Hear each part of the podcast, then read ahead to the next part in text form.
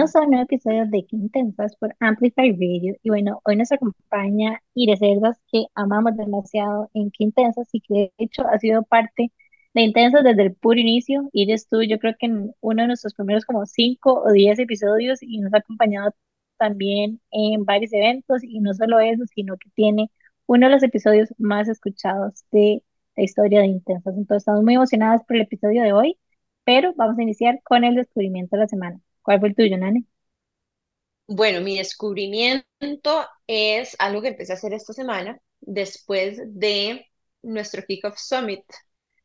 Que bueno, aprovecho para agradecer a todo el mundo que confía en nosotras para hacer ese evento. Nos sentimos demasiado honradas agradecidas y vibrando en propósito, saber de que fuimos co-creadoras y habilitadoras de espacios para que la gente pudiera plasmar tal vez sus metas y sus sueños en papel y darles herramientas para que lleguen a cumplirlos, para nosotras no solamente poder crear bienestar para las personas, crecimiento, desarrollo personal, sino que también exposición a personas con las que nosotras trabajamos em, y lograr que, ¿verdad?, más gente conozca a estas oradoras, estas marcas con las que nosotros nos encanta trabajar y confiamos. Em, que dicho sea de paso, ir es una de esas personas que nosotros nos gusta amplificar en los eventos de intensas em, y nos encanta que cuando encontramos así como una joya de alguien que comparte algo demasiado, demasiado valioso, mucha más gente la conozca y pueda em, beneficiarse de ese contenido y de ese aprendizaje. Así que bueno, fuimos casi 200 personas en el Kickoff Summit. Esperamos que este sea uno más de muchos más que hagamos. Pueden ver todos los videos eh, y, y contenido en nuestros stories. Estamos súper, súper contentas con el resultado. Y em, bueno, uno de los patrocinadores para este evento fue Orange Theory, que nosotros lo descubrimos casi que hace como cinco meses, Jimé. Sí, yo creo que por ahí. Más o menos. Y vamos a hacer una clase de prueba. Ajá, porque básicamente Orange Theory en Escazú queda a la par del salón de Gaga, que es nuestro peluquero. Y entonces eh, a cada rato llegaba Nani Sevilla, de hecho tenemos un episodio con ella. Nani Sevilla es este personaje que fue una de las primeras personas en hacer como ejercicios y aeróbicos en tele en Costa Rica, hace mucho, mucho tiempo. Todas nuestras mamás la conocen como la persona que hacía como clases de aeróbicos y de step, que hoy en día yo pienso que chido hacer una clase de step, ¿verdad? Como noventera con esa música. Em, y he estado siguiendo cuentas en Instagram que hacen eso, me parecen súper divertidas. Pero bueno, Nani es una de las socias de Orange Theory aquí, que es un concepto muy chido, a donde, como por, creo que son 55 minutos, tiene clases de 55 minutos y tiene una clase o dos a la semana de hora y media. Pero haces como tres tipos como de bloques de ejercicio. Uno es en banda, otro es como en el piso, tipo funcionales, y otro es en un remo.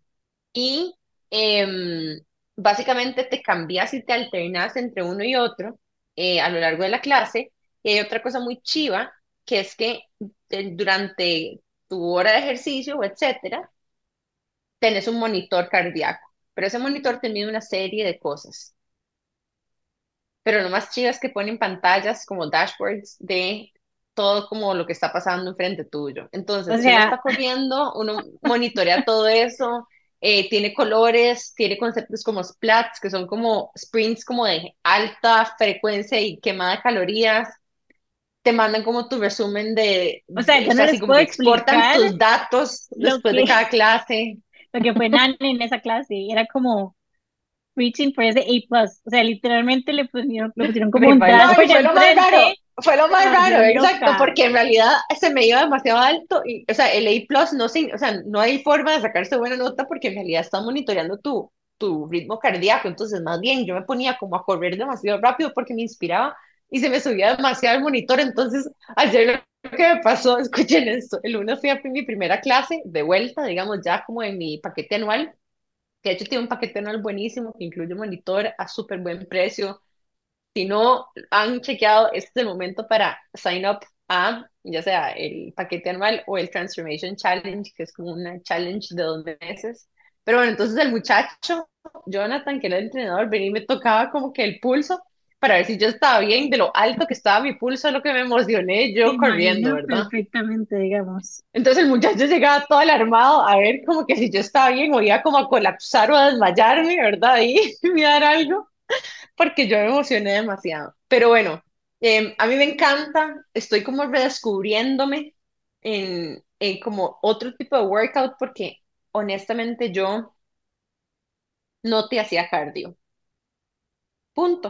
Yo hacía pilates, yo hacía como funcionales o pilates en mat, eh, funcionales como así como rehabilitadores un poquitito porque tengo una lesión de cadera en mi casa, pero a mí un ladrón me trata de perseguir para robarme las cosas y yo mejor le tiro mi celular de una vez porque, o sea, voy a perder esa batalla. Em, aunque tal vez a partir de ahora no, pero me encantó, estoy feliz.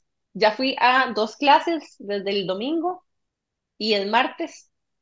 Em, entonces, nada más para que si, si, están inspiradas en querer como agarrar algo que se siente un poquito más divertido que el gimnasio, es súper dinámica la clase, es súper divertida. Si son data oriented, esta es como la forma de engage con el ejercicio.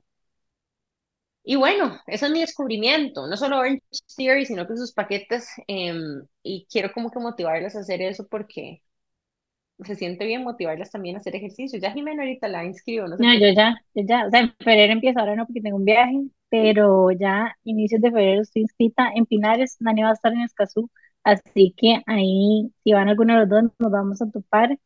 Y de verdad quedó muy chiva, o sea, Orange Theory no es como el gimnasio tradicional, sino que es como divertido y, y diferente. Entonces, invitados también a hacer como una clase de prueba. Ellos tienen clases de pruebas para que vean cómo es que funciona la dinámica. Por cierto, em, todas las personas que fueron al Summit, que nos están escuchando, ustedes tienen una semana gratis en Orange Theory, by the way. Em, así que vos también tenés una semana gratis en Orange Theory. Y em, hoy me topé a Gadiel y como a mil personas, ¿verdad? O sea, fue súper divertido. Así que bueno, ese es mi descubrimiento. ¿Cuál fue el tuyo, Ire? El mío, bueno, debo decir que sí, el Kickoff Summit fue una excelente experiencia. Fue la primera vez, de hecho, que voy a algo de ustedes como participante, que fue, fue súper lindo realmente estar en, en, en una energía más que todo femenina, pero con temas que pues pocas veces se da el espacio de hacerlos, entonces fue como muy enriquecedor para mí realmente invertir en mí y invertir en, en realmente decir, ok, ¿qué vamos a hacer? ¿Cuáles son esos propósitos, temas que me interesan, mujeres que me interesan seguir, ¿verdad? Ese fue un, un descubrimiento genial de todas las chicas que, que fueron y las que participaron también. Y aparte, bueno, les comentaba que acabo de mandar a, hacer cuadros para mi casa, entonces mi aporte y descubrimiento es Galerías del Oeste, así se llama, eh, que hay por la Ucimeda.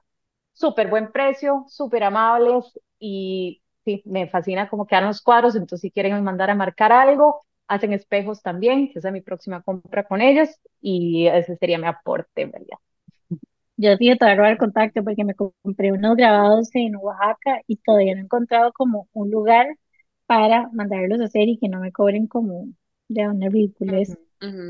Siempre hay que cotizar, yo creo, porque igualmente no todo el lado tiene como el estilo que vos querés y hay como especialidades, ¿verdad? Como que hay gente que se especializa más en cierto tipo de mercado que otro. Pero Iri, contanos un poco de qué fue lo que marcaste, qué tamaño, cómo lo marcaste y más o menos por dónde andaban los precios para entender. Sí, yo, a ver, marqué unas ilustraciones que mandé a comprar de un artista en Estados Unidos y que y son a doble vidrio. Em, y creo, si no me equivoco, que son como 11 pulgadas por 18 pulgadas, un poquito como, póster. Eh, un poquito más pequeña, no sé, hace rato no, no, no veo un póster.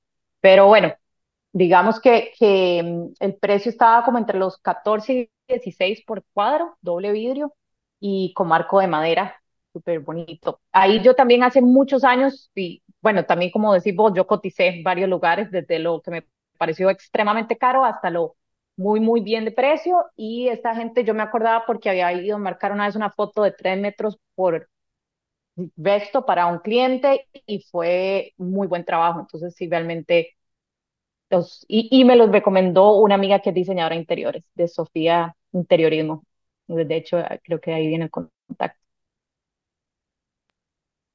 Súper. Ahí después nos lo pasas también para compartirlo en Bueno, mi descubrimiento de la semana está un poco ruido, pero sé que alguien lo puede funcionar.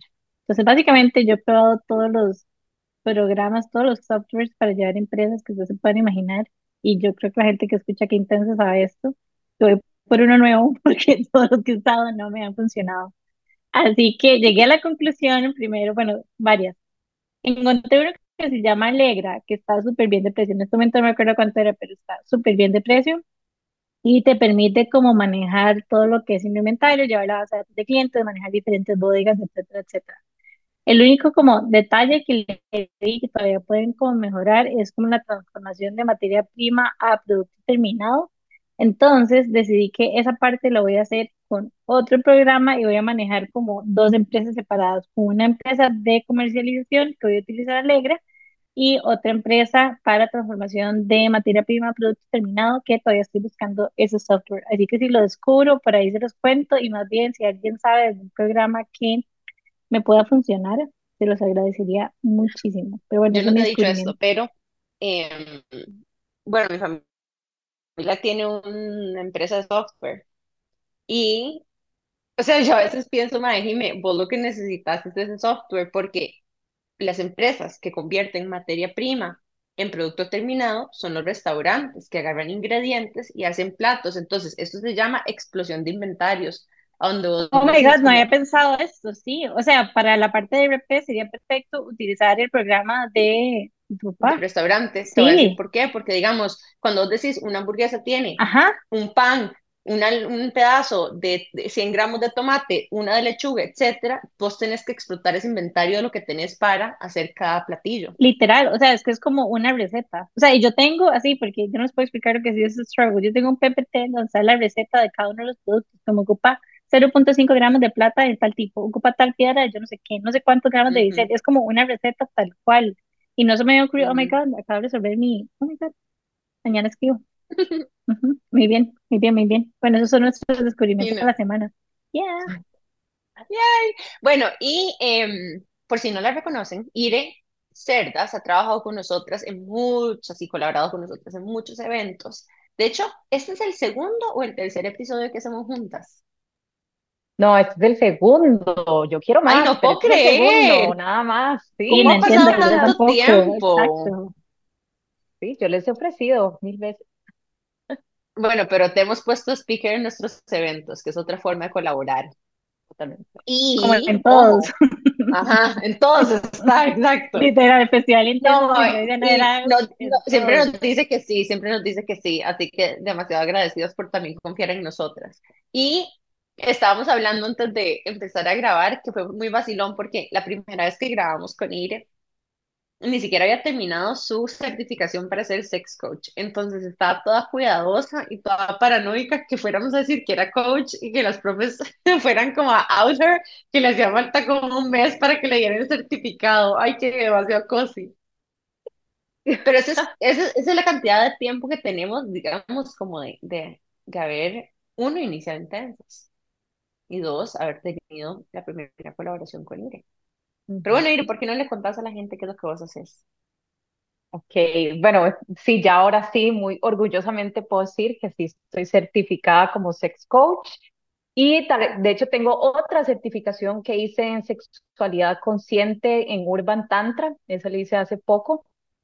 Y eh, bueno, básicamente me dedico 100% a esto. Entonces, coaching en realidad en sexualidad, yo digo que es como educación sexual personalizada, o sea, mi interés y mi enfoque siempre es dar toda la información posible para que la gente tome mejores decisiones, más informadas, prueben cosas nuevas, sin miedo.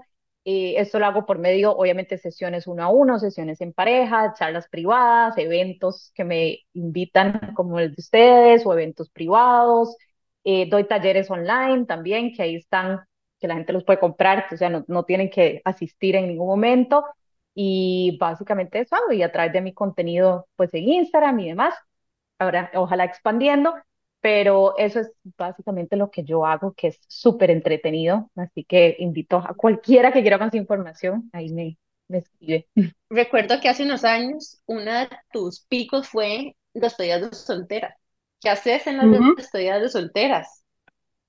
Bueno, sí, eso es lo que yo les digo, charlas privadas también, porque a veces pueden ser eventos grandes o así, pero sí, las, las despedidas de soltera en realidad a veces es despedida soltera, a veces nada más noche de chicas, a veces es un encuentro nada más, ¿verdad? De que quieren aprender algún tema. Muchas veces escogen los temas de juguetes sexuales.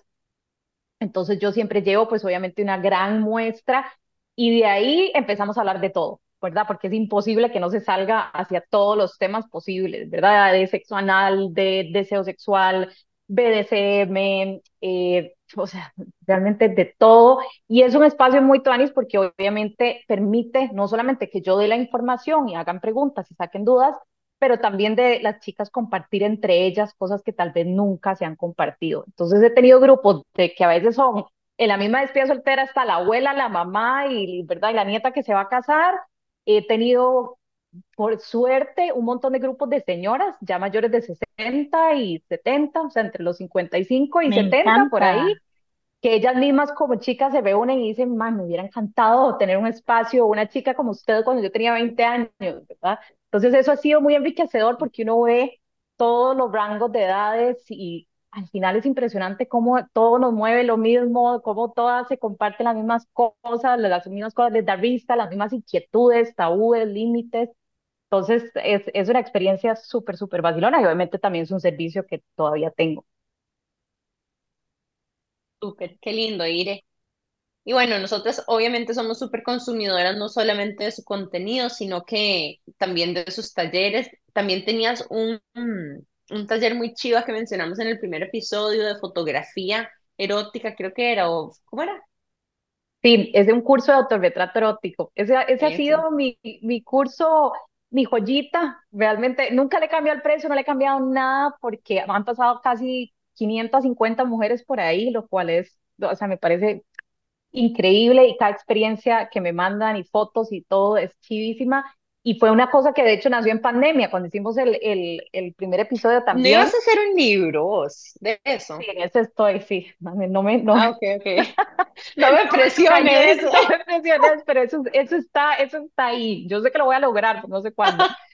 Pero sí, eso nació en pandemia justamente porque yo no estaba todavía certificada, mi trabajo era como fotógrafa, yo soy fotógrafa profesional también, y se me ocurrió la idea de, bueno, ¿cómo yo puedo ayudar a las chicas que me siguen, ¿verdad? A, a empoderarse sexualmente, a sentirse sexy, a, a, trabajar su autoestima, imagen corporal con algo que sea útil. Y como yo no puedo, obviamente, dar las sesiones, entonces hice ese curso para que se tomen fotos sexys y las compartan o nada más para que las tengan para ustedes solas. Entonces, es una belleza.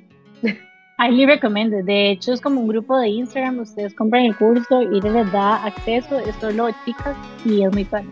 Pero bueno, ya saben cómo va a estar este episodio de Chivas. Pero vamos a ir rápidamente a un corte comercial. Y ya casi estamos de regreso con más de Qué Intensos aquí por Amplify Radio.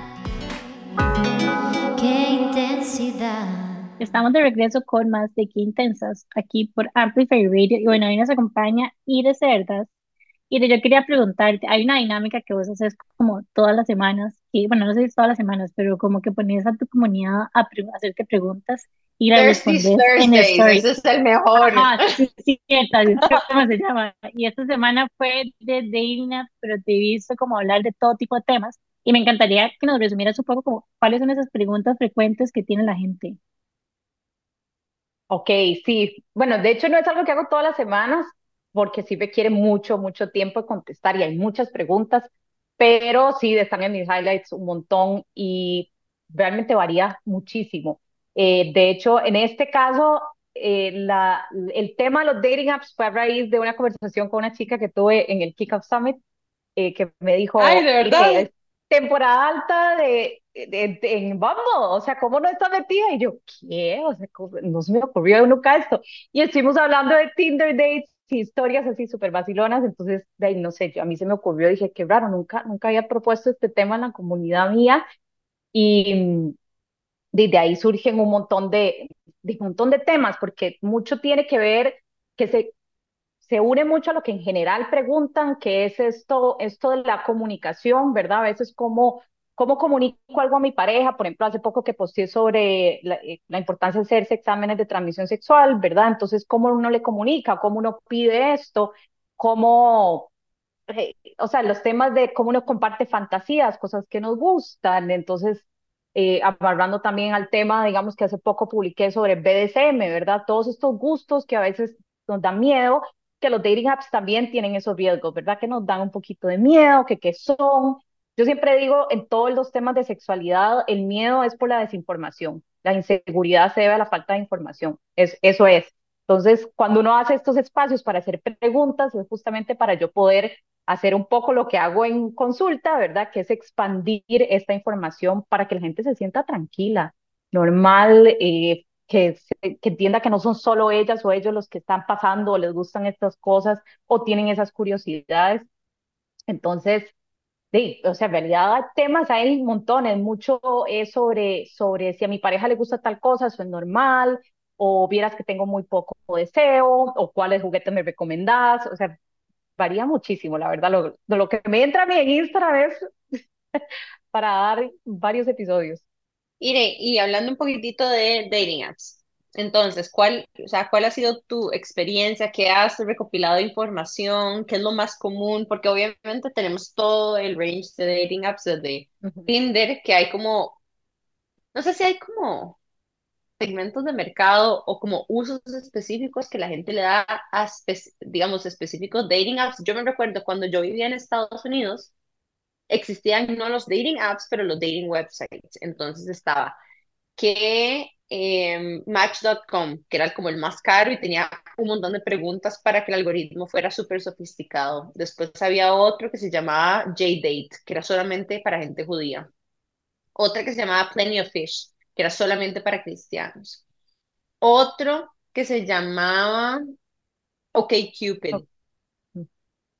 De, y así sucesivamente, pero después viene como que este boom reloaded de la vara en Tinder, que después se evoluciona a Bumble, que de hecho es la exnovia del mal que fundó Tinder, funda Bumble, oh my le, God, cambia le cambia las reglas del juego, o sea, ella trata, trató como de proponer esto en Tinder y it didn't fly, entonces se montó Bumble, donde la diferencia principal es que la mujer tiene que iniciar la conversación en caso de que haya match, y fue como que el, no sé si fue la primera mujer o alguna vez sí que hizo como un IPO súper pichudo y que un IPO es una salida a la bolsa de Estados Unidos como postular, ¿verdad? Em, publicar en bolsa la empresa y lo hizo con un bebé en brazos, de hecho. Em, pero fue súper curioso porque hace poco estaba escuchando un podcast muy interesante que la genialidad o lo que disparó estos apps no fue solamente un app en el celular, fue específicamente el hecho de que cuando vos tenías un match, el hecho de que únicamente te aparecía la posibilidad de conversar cuando las dos personas decían que sí, disminuía las posibilidades de que alguien te rechazara. Ejemplo, si vos estabas en un dating website, no sé, match.com, y el algoritmo te decía, todos estos son potenciales matches según tu algoritmo, pero vos tratabas como de contactarlos y esa persona no te contactaba de vuelta o no aceptaba tus preguntas, vos te sentías rechazado. Y la gente tenía miedo porque hay mucha aversión al rechazo. Pero cuando ya los dos hacen match y se te presenta, ya sabes que no estás rechazado. Y eso fue, es como el unlocking de un montón de cosas alrededor de ligar, que es al final el miedo que tiene todo el mundo de ligar, sentirse rechazado. Sí, qué locura, ¿verdad? Es, o sea, hay tanto que se puede hablar de esto. Yo creo que, bueno, de hecho, mi, mi experiencia con Tinder fue en el 2013, 2013, 2014, y me acuerdo que justamente fue una conversación, una cena de amigas, y estaban comentando como vieron que existe este app nuevo, que los maes pueden nada más conseguir chicas y coger así como si nada, así, nada más uno va a una cita y ya, y es como un catálogo donde uno ve gente. Y yo, ¿qué es esa maravilla? O sea, obviamente todo el mundo me vio con cara loca, ¿verdad? Y yo, pero, o sea, ¿por qué, ¿por qué ellos sí pueden y una no? O sea, al final, ¿y las que están escogiendo qué? O sea, ¿acaso somos como un mercado? Uno también está escogiendo. Y no, pero ¿cómo? que ¿Verdad? Entonces era todo como una conversación si eso estaba bien o no de parte de las chicas. Y yo dije, bueno, o sea, por algo hago lo que hago, ¿verdad? Yo a mí no me importa. Yo lo voy a abrir.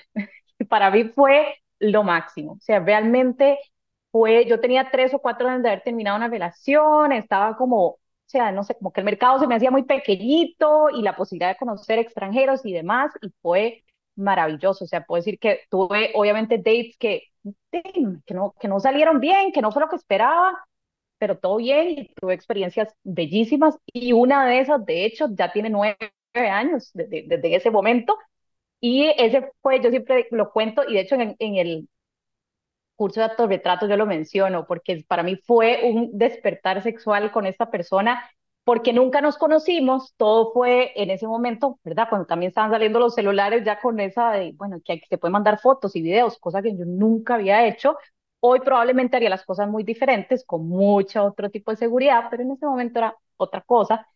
Y él me permitió conocer muchas cosas sobre mí misma, que fueron así como, o sea, hasta el día de hoy yo, así, cuando hablamos yo, es que vos no sabes lo que yo te agradezco, que vos fuiste esa persona para mí, bueno, y ahí somos amigos, o sea, nunca pasó nada, pero digamos, es una relación con las, con los dating apps que yo creo que, o sea, es, es lo que yo siempre digo, es como que hay que mantener una mente abierta, no es la solución ni es para todo el mundo como lo es todo, ¿verdad? No todos encajamos en un mismo molde, por eso también, como dijiste, ahora hay apps para, o sea, todo tipo de nichos de personas e intereses, ¿verdad? Desde personas kinky, no monógamas, para la élite, no sé qué significa eso, para ciertas religiones, ciertas culturas, ciertos intereses en particular, o sea, para quien quiera, ahí hay un nicho. O sea, hay una aplicación que de fijo te consigue que la pareja swinger, que el que le gusta vestirse pebito, o sea, para todo hay gente. Entonces, esa es un poquito como mi experiencia. Y también, o sea, a lo largo de los años he entrado y salido, entrado y salido de ahí.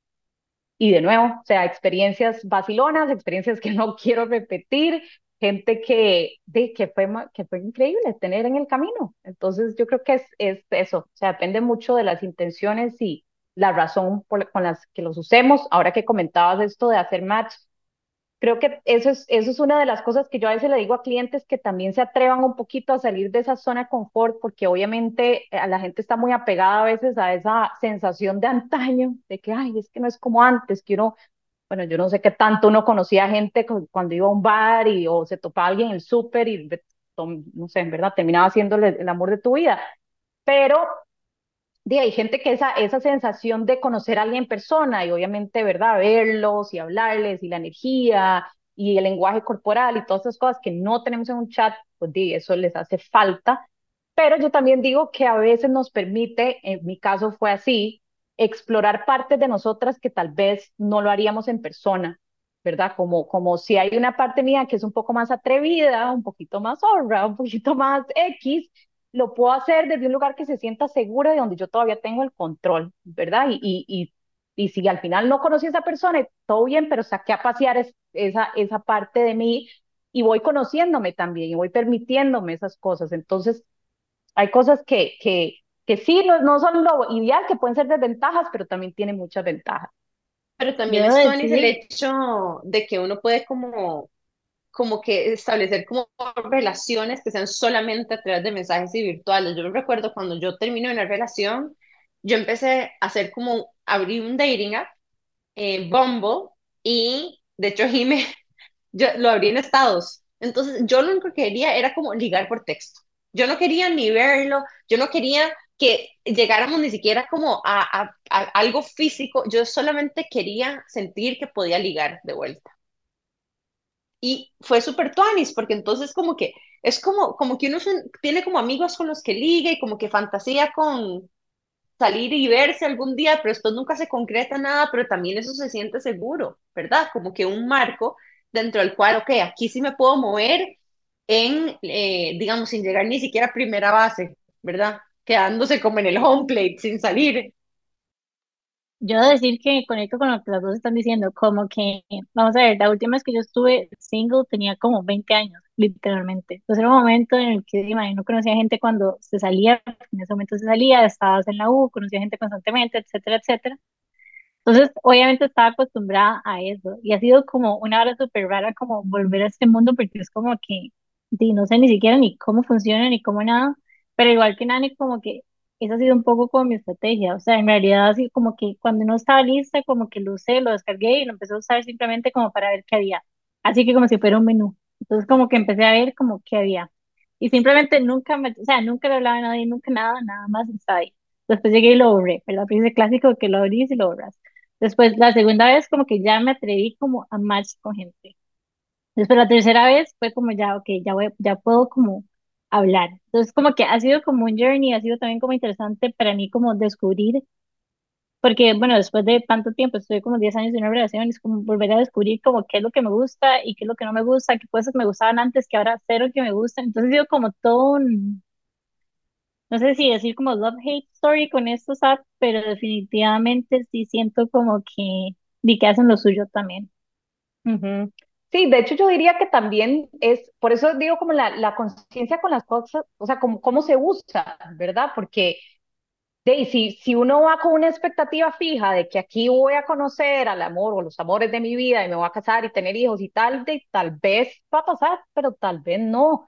Y creo que mucho eso, eso es un autoexperimento, ¿verdad? Y de conocerse, de saber cómo manejar el rechazo, creo que es una de las cosas más importantes que también, ¿verdad? Como ahora que mencionaste esto del match, de que alguien sí hace match, pero para mucha gente es desgastante, ¿verdad? Pasar horas de horas de horas y no, no hacer match con nadie, nadie te gusta y como eso también tiene una carga en nuestra autoestima pero vuelvo a lo mismo, es saber que aquí estoy para esto, sí, es un catálogo humano, ¿verdad? Pero a diferencia de que entras a un bar, que es un catálogo humano viviente, ¿verdad? Que ahí podemos ir y escoger quién me parece guapo, a quién le hablo, y lo mismo estamos haciendo en una aplicación. Entonces, nada más saber que en lo que estamos y no tener expectativas de nada, porque también la gente se compara mucho con la gente que ha tenido historias increíbles y le ha ido súper bien, y luego se sienten pésimo porque a mí no me fue así. Y de es, es lo mismo pasa en el dating normal, ¿verdad? O sea, yo hace poco lo abrí y de los tres matches que tuve y le mandé mensaje, todos me borraron. Y yo, bueno, de ahí, todo bien. Pero si yo no hubiera tenido previas experiencias, tal vez me hubiera sentido un poco peor. Y ahora es como, bueno, se la pierden. Debo decir que ofrezco mis servicios de curaduría de perfiles porque eh, tengo una amiga que es médico en Estados, que de hecho ella se hizo Match.com porque no tenía nada de tiempo para salir, porque estaban puras residencias. Y así fue como conoció al esposo y se casaron y ahora tienen dos hijos. Y también le hice a una prima un dating, eh, un match, en, eh, perdón, un perfil en Bumble y hoy, hoy en día tiene novio con uno de esos más de cuando decidió abrirle unos admins. Así que creo que tengo manos calientes, sí me. Súper. No sé, voy a considerar a ver si te paso el mío para que lo edites. Sí. De hecho, es algo que pregunté en historias y, y, es muy interesante ver si lo que la gente dice, por favor, no hagan, es, ¿verdad? Este montón de cosas que yo digo, sí, qué terrible. O sea, y de hecho, hoy me di la tarea, yo me voy a ver cómo es, o sea, yo siendo heterosexual, de solo tengo hombres, pero tenía curiosidad de ver cómo son los perfiles de otras chicas y sinceramente, o sea, casi que empecé a dudar si realmente quería seguir siendo heterosexual. Yo, que, que bueno, no me considero 100% heterosexual, pero digamos sí dije, wow, o sea, qué diferencia, no tanto el aspecto físico, sino el esfuerzo que se ve que se pone en un perfil, ¿verdad? Donde quiero que la gente lea mi información, cuáles son las cosas que me interesan, qué es lo que no quiero, que vean, sí, quién soy físicamente, pero otros aspectos de mi personalidad que yo puedo enseñar en fotos versus lo que uno ve en más que uno de esos dice, pero es que no me sorprende para nada tu comentario, honestamente. o sea, no terrible. Pero sí, mucha, mucha, ¿el qué? No me da curiosidad verlo, porque tener razón, nunca he visto cómo, cómo se ve, digamos, como desde, el, desde un Dana de un hombre, cómo se ve el de las chicas, digamos. Así que me da curiosidad. Tal vez algunos ah, mitos de los dating apps que yo he visto, que me han dicho por ahí, así como fun facts, es como tipo de gente que dice que está en una relationship y que en la foto sale la pareja y es como porque están buscando como un third wheel, ¿verdad? Entonces a veces como que te salen de esos, ese tipo de cosas. Em, y de hecho, bueno, sí, y sí pasa que hay gente que, sí, que, que están buscando el famoso unicornio, eh, o están buscando nada más para un trío. Entonces uno puede, sí, yo a veces sí puedo recomendar que usen aplicaciones para eso, pero también hay unas que son específicamente para ese tipo de intercambios, ¿verdad? Entonces que tal vez Tinder o Bumble no sea como lo más efectivo, pero hay gente que sí la ha funcionado. Pero ¿cómo sabes cuáles son esas aplicaciones? O sea, ¿a dónde, cómo alguien que le interesa eso encuentra eso? Me preguntas ahí. Bueno, exacto. Pero porque no se puede hablar. No, porque no. se puede hablar abiertamente de las apps. O sea, no sé. Yo, ah, no, porque hay, no es mi estilo, pero.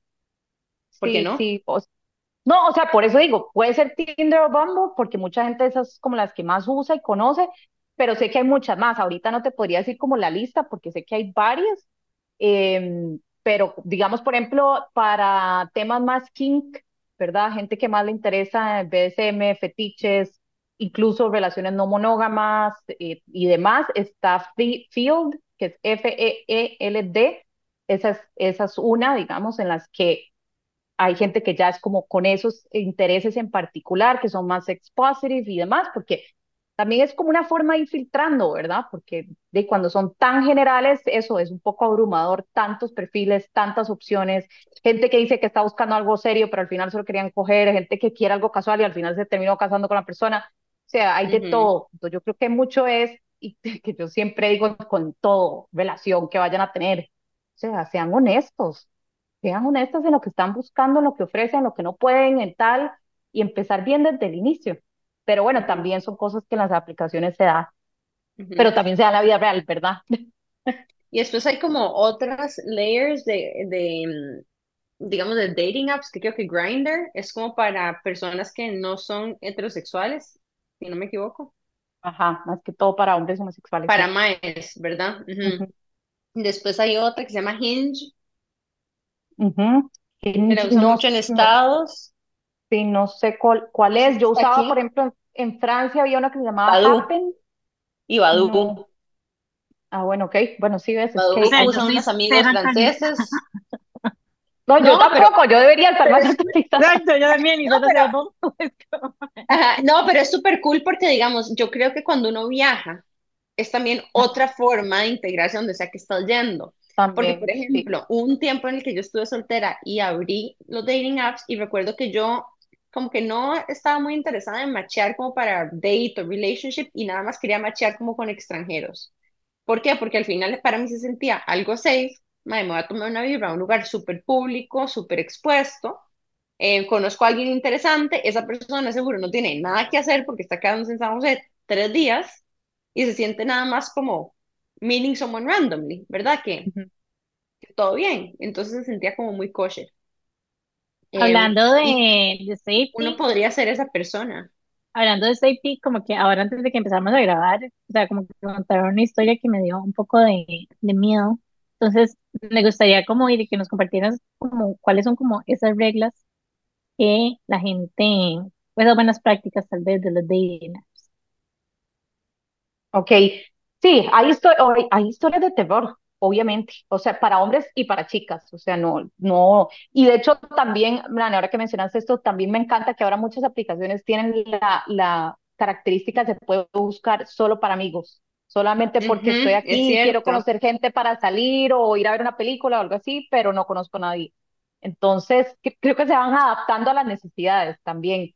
Em, pero sí, de prácticas seguras, digamos, en lo personal, obviamente como mujer, de ahí siempre uno corre mucho más riesgos, ¿verdad? Entonces, hoy en día, o sea, como les digo, cuando yo la empecé a usar, yo no tomé ninguna de esas precauciones porque no se me ocurrió que tantas cosas podían pasar, pero digamos, hoy en día sí uno, de, si tiene amigas que van a salir, uno les recomienda, bueno, mándeme quién es la persona, a dónde vas a ir, avísame que llegaste, ¿verdad? Como todas esas cosas, que haya una red de gente que sepa hay gente que también no quiere decir que andan en un Tinder date o cosas así, pero por lo menos que una persona sepa a dónde están, con quién están y a dónde van a ir. Yo creo que eso, eso es importante.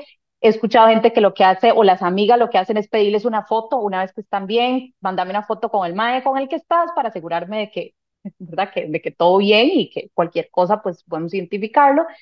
Em, sobre todo no, no mandar ¿verdad? Como, como si están en la parte de chat y así, si van a mandar nudes, si están en ese raid así, un poco más de sexting, y uno siempre recomienda no mandar cosas donde se vea la cara o cualquier otra cosa que los pueda identificar, en mi caso, ¿verdad? Como tatuajes, cosas así, porque de ahí hay gente que, ah, o sea, al final uno confía, pero hay gente que puede hacer lo que les dé la gana con ese material, entonces tengan cuidado, digamos, con eso.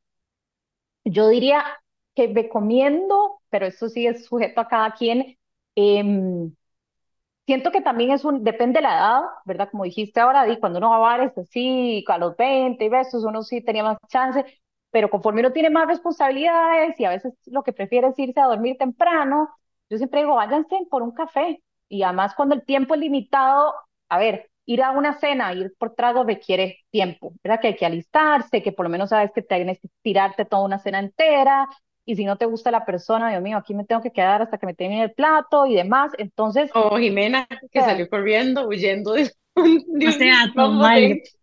Porque obviamente, vamos a ver, yo aquí he salido con, no, con dos personas. ¿Y cómo se llama? El primero era cuando no sabía usar absolutamente nada, todavía no es como que soy experta, pero fue como un francés súper random. Hice todo lo que no había que hacer y me llegué como a este lugar llegué, era como el jardín de Lolita, y yo no les puedo explicar lo terrorífico que estuvo eso. O sea, yo huí, como que después de ir a Buenos Aires con una amiga, y yo la llamé y le dije, por favor, vengas y ya. Y le dije al madre como, O sea, yo, yo le dije a bueno, que te vaya súper bien en tu date, me avisan, oh no pantallazo, ¿dónde está? No sé qué, yo ahí toda cuidadosa, ¿verdad? Mándeme una, un mensaje SOS si necesita que la rescate. Como 30 minutos después, ¿qué tal todo? Ahí como checking in y es como, no, no, ya me fui. Y yo, ¿qué? ¿Qué pasó? o sea, pero como que nuevamente lo que decís, uno ya no está para, o sea, ya no, no te tengo esa paciencia y no te tengo, o sea, yo quiero como, ya. Entonces, como que fue perfecto porque si hubiera estado cenando, dime, corta las venas. Versus ese momento fue simplemente como, di, ya, chao, tengo una amiga que me está esperando y ya. Exacto, exacto. Y hay, y hay gente que, que ¿verdad? Que, que piensa esto que no, que jale por una viva. O sea, yo a veces digo, cualquier cosa para la primera cita que involucre mucho alcohol no va a ser una buena idea, pero además, si por ejemplo vas a un café, que igual es un lugar público, ahí tú tenés media hora y en esa media hora puedes decir si esa persona te gusta y querés alargar la cita y ojalá, ¿por qué no? A que vaya a cena, que haya tragos y por qué no hasta el día siguiente, pero digamos no está esa presión y que uno fácilmente la tarde, si esa persona te gustó, puedes decir, hey, bueno, Distorby, me tengo que ir porque a las tengo otra reunión o tengo que no sé qué, y, ¿verdad? Te puedo decir sin tener que pues, buscar excusas, que a veces al final de la noche es un poquito más difícil decir como, ay, es que vieras que mi amiga acaba de tener una emergencia y no sale corriendo. Pero entonces esas son formas como para aliviar también y, también el gasto. O sea, una taza de café es muy diferente que invitar o tener que pagar la mitad de una cena. Totalmente. Bueno, vamos a ir rápidamente a un corte comercial, ya casi estamos de regreso con más de y de cerdas. Y bueno, este otro segmento va a estar más enfocado en cómo podemos spice it up, porque es algo que de hecho surgió mucho en el evento de chicas que tuvimos de Enjoy Night Out, en el segmento de ir y cómo podían hacer para. Así que este último segmento se los vamos a dejar a todos ustedes y nos vamos a ir rápidamente a un corte comercial. Qué intensidad. Estamos de intensas por Amplify y hoy estamos hablando con Iris Cerdas de un montón de temas súper interesantes, como por ejemplo de dating apps estábamos hablando antes, pero también, como mencionábamos, a partir de uno de nuestros eventos, a donde Ire fue oradora, salieron un montón de preguntas de chicas que estaban en relaciones con respecto a cómo podían agregarle como que un poquito de fuego y spice a sus vidas sexuales. Y entonces, recientemente, viendo el contenido de Ire también, como que surgen todas estas preguntas, ¿verdad? De como que, ¿cuáles son las alternativas para spice things up? Porque desde mi perspectiva, generalmente pensamos en que las cosas son blanco y negro, o solamente tenemos disponibles ejemplos muy extremos de ciertas cosas, por lo tanto, como que categóricamente los negamos como posibilidades y no exploramos los grises, a donde incluso podríamos encontrar que ahí hay algo de excitación o placer o aventura o simplemente tal vez diversión que podemos, em, no sé, como que explorar un poco más en nuestras vidas. Ire, tal vez contarnos un poco de cuáles son las formas más comunes en las que vos recomendás Spice Things Up y tal vez profundizar en algunas más populares.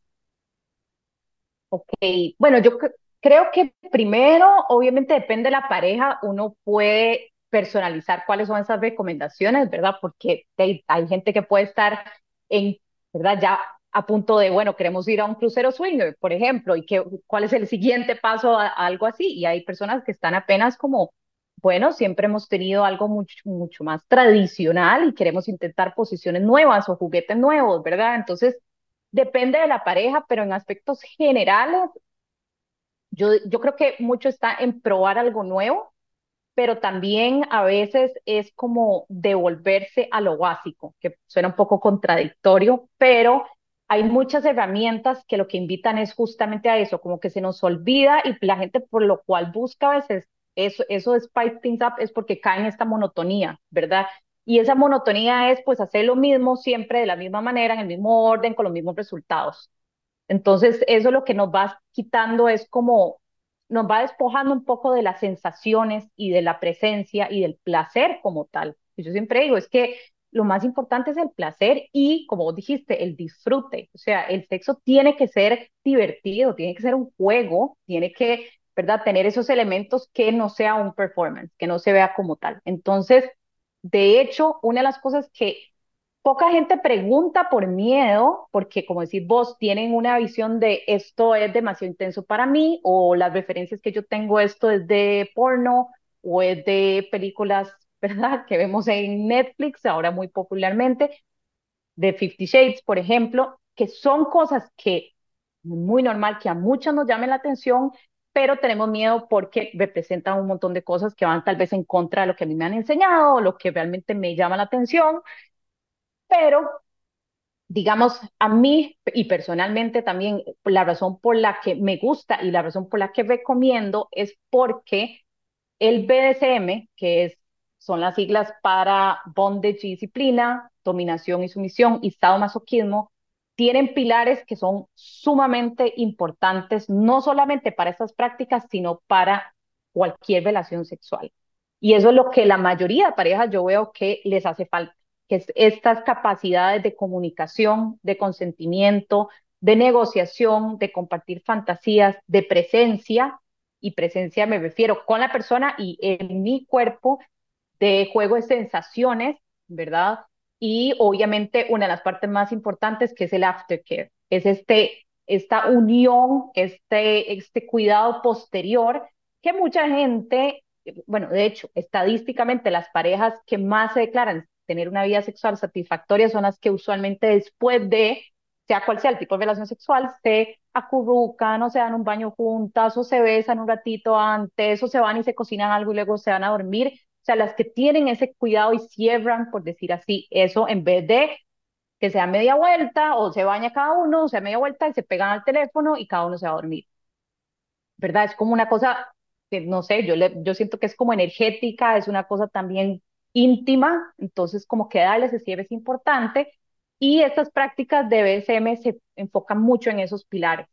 Entonces, la gente cuando piensa en BSM, ¿verdad? Piensa cadenas y látigos y, ¿verdad? Como dándose todo el mundo súper violento, súper violento, exacto, donde no, Fifty Shades justamente no es la mejor referencia, justamente por eso, porque no hay un consentimiento, hay más como una coerción y manipulación, donde, pero juega con elementos que sí nos gustan y que también está esta parte psicológica, ¿verdad? De que mucha gente lo que busca cuando busca una relación sexual es también liberarse cosas del día a día, ¿verdad? Pero entonces, por ejemplo, a veces si no tenemos estos tipos de juego, y pues una vez se le cuesta mucho pedir algo, decir, yo solo quiero no tener que tomar ninguna decisión, ¿verdad? Y que vos hagas todo.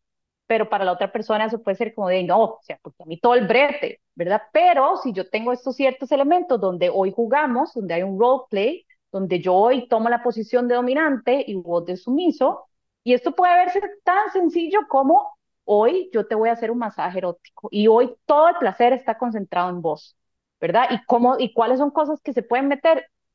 Uno puede meter un aceitito caliente, puede meter una pluma, puede meter, eh, no sé, algo que tenga, no sé, eh, como el cosito eso que uno usa para hacerse masajes en la cabeza, que son como unos alambres, ¿verdad? Como texturas, cosas que, que generen diferentes sensaciones y hacer un masaje erótico. Y ahí estás metiendo elementos de dominación y sumisión, estás metiendo juegos de impacto y de sensaciones, y eso es DSM, ¿verdad? O que también es otro tema, otras cosas nuevas que tal vez la gente dice, bueno, a mí me gustaría probar algo un poco más pasional, más salvaje, ¿verdad?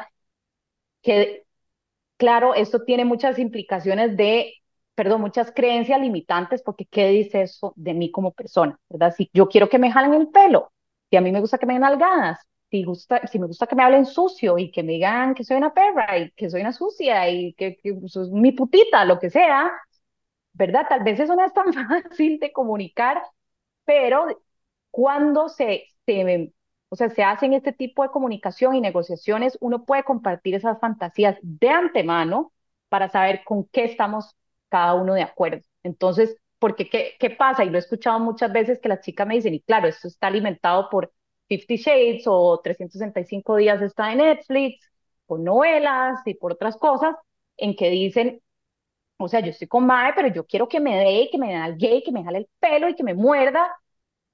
Pero, o sea, vos no puedes pedir eso en medio acto. O sea, es que no, eso no se puede pedir. ¿Por qué? Porque hay un límite donde eso puede ser placentero y, eh, luego puede ser una agresión y puede ser, ¿verdad?, causar un sufrimiento, un dolor. Entonces no se hace ahí, sino que se conoce parte de, eso, por eso la educación es tan importante, de demitificar cuáles son todas estas prácticas y cómo se hacen de manera segura y placentera para incorporarlas en la cama. Entonces, las parejas perfectamente pueden probar cosas, como les digo, como un masaje erótico, como jugar con, o sea, hay hasta kits que venden con las esposas, vendar los ojos, vendar, las, vendar los ojos ya es, ya es algo un poco más kinky, porque estamos quitando, ¿verdad?, la posibilidad de ver y eso hace que todos los otros sentidos se potencien y yo estoy cediendo control a que esa persona haga lo que quiera, ¿verdad? Pero todo eso lleva una negociación y lleva una lista de cosas que sí, que no, y que incluso eso puede ser parte excitante. Entonces, todas estas fantasías más kinky también son parte de compartir en pareja una lista, incluso hay una, un website que se llama, cualquier cosa les paso, Mojo Upgrade, que es una lista que las parejas pueden hacer de cosas que cada uno si está dispuesto, no está dispuesto, o es un tal vez, y luego les presenta cuáles hacen match. Eso puede ser un sex bucket list, ¿verdad? Donde están ahí como, ok, es, este date night nos toca tal cosa, y obviamente, en mi caso, pues de fijo, tener que sugerir que se eduquen en qué son ciertas prácticas que quieren hacer porque obviamente llevan ciertos riesgos, pero eso también es lo excitante de hacer algo nuevo en pareja, es no solamente algo sexual, sino que ambos están aprendiendo juntos y yo creo que eso trae también mucha unión, ¿verdad? Mucha complicidad, mucha intimidad. Entonces, bueno, no sé si tienen alguna pregunta o algo que querían decir para yo no seguir hablando sola. No, hay dos cosas que estás diciendo que me encantan y, la primera es como la comunicación, como que siento que, que es demasiado importante como decir qué nos gusta y qué no nos gusta, porque literalmente es como que todos somos diferentes, entonces es como, es tan importante comunicar qué sí funciona con nosotros, qué no funciona con nosotros, y lo otro es como lo del juego, o sea, y esto en general para mí es como que aplica en la vida en general, o sea, como que literalmente jugar hace que todo sea mil veces más divertido. Y algo que sucedió demasiado en, el evento que tuvimos de chicas en Joy the Night Out fue, fue justamente esto, como que cómo podían hacer para spice it up y el juego me parece de una muy buena manera. Y quería preguntarte, de hecho, como que profundizar en qué otras maneras hay de jugar de jugar, bueno, sí, o sea, bueno, primero hay muchísimos juegos, hay juegos de cartas que facilitan la comunicación también, que yo creo que es excelente porque cuando uno dice tenemos que hablar de sexo, todo el mundo se pone con, ¿verdad? O sea, es mi culpa, algo estoy haciendo mal, genera demasiada ansiedad y cuando es un juego, pues quita un poco esa presión. Em, hay juegos de dados, ¿verdad? Que también, o sea, que qué parte tenés que besar, chupar, lamer, etcétera, y tirar los dados o un masaje.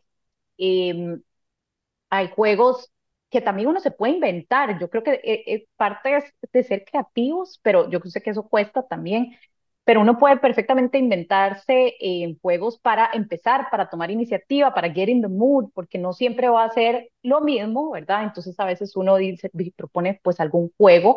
Em, yo a veces uno que recomiendo es el de los tres minutos, pero este también tiene que ver con going back to basics y demás, pero Básicamente se trata como de qué me gustaría hacerte por tres minutos y qué me gustaría que me hagas por tres minutos y se intercambian la pareja, eh, digamos los tiempos, pero eh, juegos, digamos, en cuanto, y por eso traigo los elementos de BDSM para que entiendan que son parte del BDSM, pero no necesariamente tienen que comprarse los látigos y andar de látex full enteras, ¿verdad? Y ser dominatrices.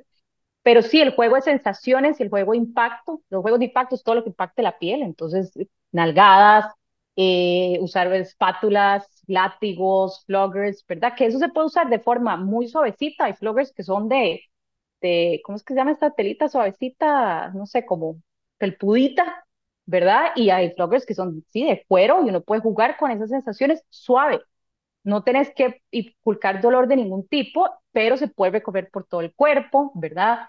Em, los juegos de sensaciones es pensar en esto, o sea, sensaciones calientes, sensaciones frías, eh, sensaciones puntiagudas, sensaciones suavecitas, de, diferentes tipos de toque, ¿verdad? Que yo estoy jugando con mi pareja, todo lo que sea el, el dirty talk, ¿verdad? En, esto también hay, hay juegos, todo esto es una, hay juegos, o sea, estos son dinámicas de poder, de intercambio de poder, entonces uno puede decir, bueno, hoy juguemos a que yo soy, no sé, la enfermera y vos sos el doctor y estamos haciendo algo que no deberíamos y, ¿verdad? Y eso empieza a alimentar la fantasía, entonces todo lo que sea salirse de la rutina y de lo que en BDSM o en el mundo kink también se considera sexo vainilla, ¿verdad? Que es pues todo lo que es como posición, misionero, heterosexual, y de ahí básicamente eso es todo, penetración y listo. De hecho, otras formas también de Spice Things Up es como decís, regresarse un poco a eso. ¿Qué pasa si uno como que vuelve a ligar por mensaje de texto? ¿verdad? O como que vuelve a ser como sexting, pero con la pareja que tenés mucho tiempo, ¿verdad? De estar. O si haces como phone sex, ¿verdad? Como uno más o menos hacía como el cole, ¿verdad? Que no lo podía ver como al novio, entonces como que desde, y no, hola que mi mamá no está escuchando este, este podcast. Pero, ¿me entiendes? Cuando uno como que o estaba de lejos, yo tuve una relación, una relación a distancia. Entonces, ¿verdad? Todo lo que uno aplica muchas veces en relaciones a distancia son estrategias para conectar cuando no estás con la persona. Y muchas veces a uno se le olvida de que eso es muy común, es muy normal y están ahí disponibles, en especial si no vivís con tu pareja o con tu novio. Puedes pretender que están a distancia también. No sé, estoy como tirando ideas. Ah, no, totalmente. O sea, yo siempre hablo de esto de, cultivar esa energía sexual, que esa energía sexual siempre... Como tensión. Sí, sí, porque la gente se le olvida seducir y conquistar a la pareja, porque es lo que hacíamos antes de tener a la pareja, ¿verdad? Y es todo lo que mueve esa energía, ¿verdad? Como decías, eh, todo esto del, sexting, de mandar fotos, de, incluso yo a veces digo, o sea, saquen de, de, los mismos libros o cualquier cosa, yo a veces pongo frases para compartir en mi, en mi Instagram de, por eso, porque a veces pueden ser, estoy pensando en vos, ¿verdad? Y mando, esto te quiero hacer hoy en la noche, una cosa así, o esta semana, o entonces, eso incrementa ese deseo, genera esa anticipación para el próximo encuentro y obviamente probar cosas nuevas, aprender cosas nuevas, ¿verdad? O sea, fácilmente, ¿verdad? Algún taller sobre, ¿verdad? Como este que yo tengo de BCM, un taller sobre sexo anal, un taller sobre sexo oral, porque tal vez hay técnicas que no se les han ocurrido, ¿verdad? Hay, o sea, hay de todo y además de todo lo sexual que pueden hacer también el sentido novedad es llevarlo fuera de la cama, porque eso también nos une mucho como pareja. Entonces, metas en una clase de cocina juntos, vayan a un hike que nunca han ido, o sea, cualquier cosa que de cierta manera hace que yo vea a mi pareja con nuevos ojos. Esa, esa es la clave para una relación sexual longeva, es nunca perder esa curiosidad y esa creatividad.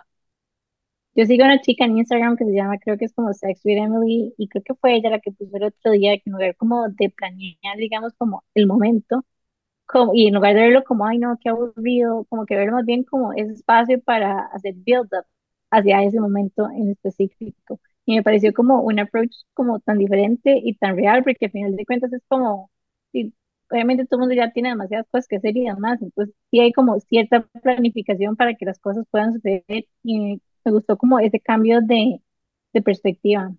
Pero bueno, Irene, amo este episodio, como siempre, amo todo el contenido que vos producís y quería preguntarte por cómo pueden hacer para encontrarte y saber más de tus cursos. Ok, buenísimo. Sí, siempre queda mucho más por decir. Entonces, obviamente me pueden contactar. Yo estoy, bueno, está mi página web, irenecerdas.com Ahí explico todo sobre mis servicios, ¿verdad? Y qué es sex coaching para quién es. Y también está la sección justamente de charlas, eh, perdón, de clases y talleres. Ahí pueden encontrar muchísimos talleres online que solamente tienen que comprar y los pueden ver cuando quieran y tienen acceso para siempre. Y entre ellos están de los que acabo de hablar, de BDSM, sexo anal, sexo oral, autoplacer, la pareja erótica y demás. Y también pueden seguir el contenido en Instagram, en arroba Irene Sex Coach. Ahí también subo muchísimo contenido, las frases, eh, los Thirsty Thursdays, eh, las preguntas y demás. Y ojalá, bueno, pues este año, después del Kickoff Summit, obviamente espero tener muchísimo más contenido. Y TikTok, pero bueno, ahí tengo, estoy ahí. Yo de hecho me distraje demasiado porque me metí a ver este website buenísimo que vos recomendaste y estoy así ya super ida, así que bueno, se lo súper recomiendo. Gracias, Ire, por esta sesión. Me encanta que con vos se pueden hablar de un montón de temas de forma muy normal, sin juicio. Em, si alguna de ustedes está interesada, nada más reach out. Está a un mensaje de distancia en Instagram. Y yo creo que hay una cosa que nosotras tenemos como generación que es un enorme privilegio y es acceso a la información. Las generaciones anteriores de mujeres o que nos preceden no tenían la posibilidad de explorarse de esta forma como nosotros sí lo tenemos. Y yo creo que eso es algo que eh, para nosotros es un enorme privilegio, nos permite conectar con nosotras mismas, disfrutarnos desde el placer y también incluso mejorar nuestras relaciones en muchos aspectos. Así que aprovechémoslo, usémoslo, seamos agradecidas y explotemos esta oportunidad que también la vida nos dio por haber nacido por pura suerte en este momento de la humanidad también. Así que bueno, esa es mi call to action para todos ustedes. Y de fijo, hagan el curso de autorretrato erótico de IRE, porque eh, aparte de ser como súper affordable, ¿cuánto cuesta? 20 dólares, una cosa así. 25 dólares. 25 dólares, te queda ahí para siempre y lo puedes revisitar cuando quieras. Así que, bueno, este y muchos otros cursos más con IRE, síganla y esperamos que muy pronto podamos volver a tener también en alguno de nuestros eventos, IRE. Claro, con mucho gusto. Y sí, concuerdo, conocimiento es poder y el placer empodera muchísimo también. Bueno, chicas, nos vemos hasta la próxima semana. Recuerden seguirnos a nosotras como Que Intensos Podcast, a Amplify Radio como Amplify Radio FM y a Ire también en la cuenta que mencionamos anteriormente. ¿Qué más, Jimé? No, darle las gracias, bueno, hacer un special thanks a todas las personas que, que se apuntaron al Kickoff Summit como que no hablaba tanto de eso, pero se sintió demasiado lindo ver a tantas personas reunidas por un mismo objetivo. Darles gracias también a todos los patrocinadores que se apuntaron y que creyeron en nosotras, porque básicamente como que hicimos un reach out no tan planificado ni con tantos meses de anticipación que a veces algunas empresas necesitan y aún así nos dieron la oportunidad. Así que muchísimas gracias y esperamos seguir haciendo más de estos eventos para que todas puedan venir, conectar y seguir creciendo. Nos vemos el otro Tchau. Tchau.